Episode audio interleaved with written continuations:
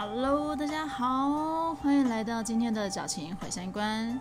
首先，这是一个非常不健康的节目，所以在这里先提醒大家，如果患有身心纠结障碍的朋友，在收听本节目之前，请三思。啊、另外，如果是第一次收听的朋友的，我的背景音除了会有音乐之外，啊、还会有流水声，就是因为我有养 turtle。那因为我真的不知道我录音会录多久，那我也不想因为我录音就把它的循环滤水关掉了。另外，今天是用新的麦克风，我不知道新的麦克风录起来感觉如何，那就我们试试看喽。感觉上是有差啦，就嗯，我还是不小心的买了一支麦克风。原来一开始在做 podcast 的时候，想说，嗯，何必呢？反正 iPhone 现在就是功能那么强，我们就直接用手机录一录就好了。但录着录着，有的时候自己回去听自己的声音的时候，想说，天，太可怕了。那那个时候原本还想说要买一些录音卡，可以把自己的声音稍微再做变化，把旁边的背景音，把自己的声音揉掉一点，可能听起来会更舒服一点。但我觉得那个太高端了，就是小女子我除了上班时间之外，下班了做 podcast，我觉得我没有那一个精神体力去研究这一些。嗯，好，真的讲了很多废话。OK，我们先来讲一下今天的主题。今天的不健康主题是：临时下雨了，你淋雨吗？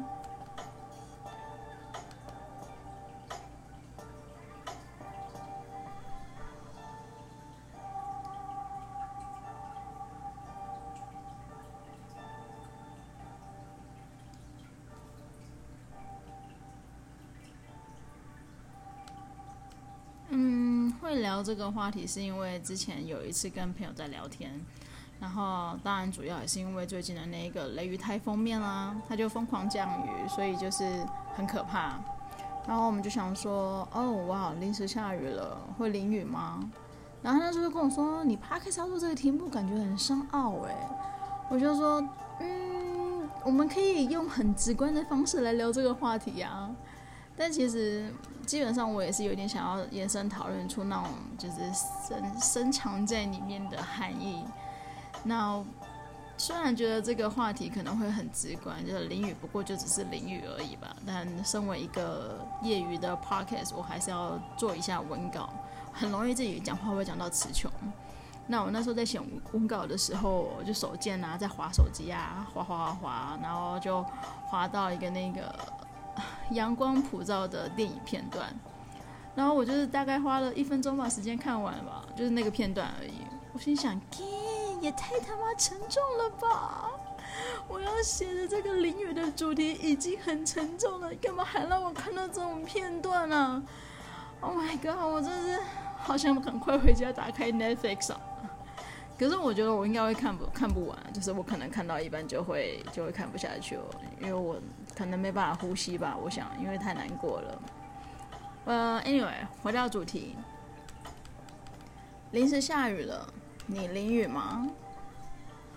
嗯会先大概形容一个很简单的画面了，就下雨了嘛。你会在原地等雨停，还是你会就是淋雨前行呢？还是你会想办法找雨伞？然后不管是找朋友，或是去超商买买那个雨伞。那另外，我想一想，如果要延伸出来的话，你们就把淋雨想象成是困难吧。如果你遇到困难了，你会选择休息一阵子，然后让事情过去，还是伸头一刀，勇敢的处理，就算一身湿，或者是你可以找朋友协助你度过难关。当下我就想说，如果我们每一件事情都要去讨论那个困难的本身的时候，我会觉得，那你不就每件事情都是个案？那、啊、你那种事情都是个案的想法的话，会让我啦，会让我觉得是一种找借口、开脱一切责任的想法。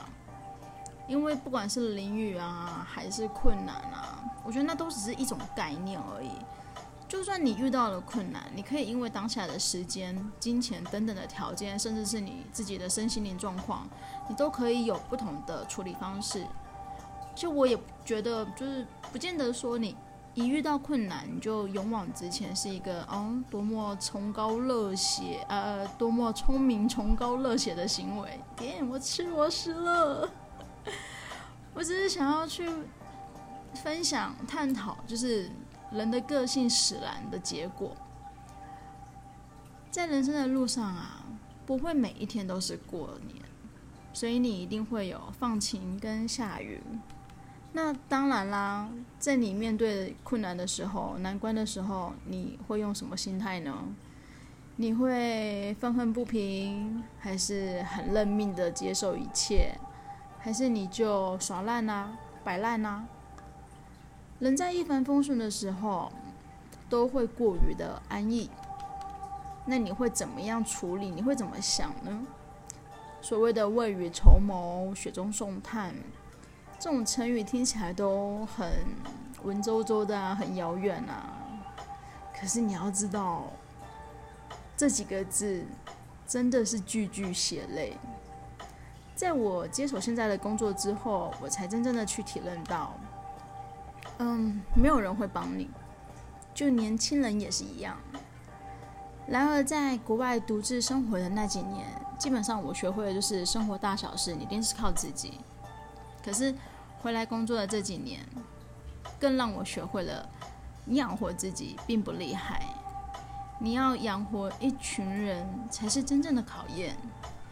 在以前那种一人保全家保的时候啊，呃，我可以不服输，我可以热血，不屈服。可是如果现在我要我身身边有多了这一群孩子们的时候，为了他们。我的膝盖跟我的腰瞬间就是麻糬，要多软有多软。什么立刻下跪这种小事，我根本都没有放在眼里。所以，当我在一帆风顺，在我人生放晴的时候，我除了学会珍惜当下之外，我觉得更多的时候是要去准备以后的临时下雨，不管是朋友还是人脉啊，还是金流储蓄。你每一步都是要为了以后来做准备，让你可以在临时下雨的时候，没有时间的压力，悠闲的喝杯咖啡，慢慢等雨停，也可以一鼓作气的迈入雨中，然后不必担心淋雨之后的生病，更可以轻松没有负担的打通电话，请朋友相助。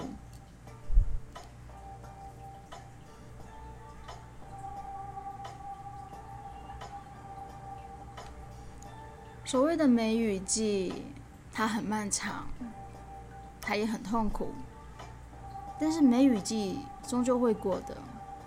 你如何在每一次的梅雨季都学到教训，让自己在下次的梅雨季来临的时候，你都可以从容的面对，训练自己勇敢的面对梅雨季。OK，话题我们再拉回来哦。在淋雨跟撑伞之间，也许你会说，淋雨是勇敢，所以撑伞就是软弱的表现吗？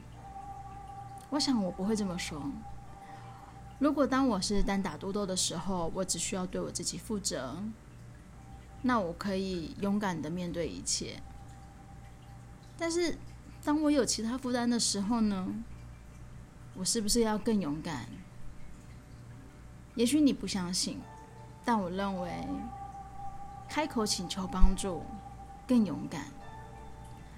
不管你是选择勇，不管你是选择哪一种勇敢，在选择跟承担之后，也请在事过境迁之后，你都要记得回头赞赏自己，告诉自己你自己做的很好，虽然还不够。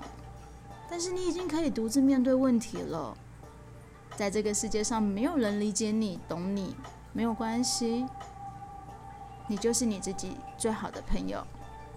谢谢自己，称赞自己，聆听自己，就算是淋雨，我也会陪着你。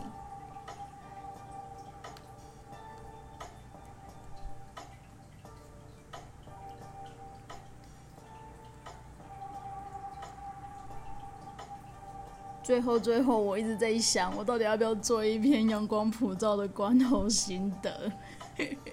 因为我觉得我应该会录着哭完，你知道吗？就是要去叙述里面那么沉重的话题，那个议题实在是，我真的应该会讲到一半就哭，然后我你们都会听不懂我在说什么。然后我录了几次之后，我就会放弃。因为其实每一次在录 podcast 的时候，我前面都会先试录一两次，然后去调整一下环境啊，跟声音大小等等之类的。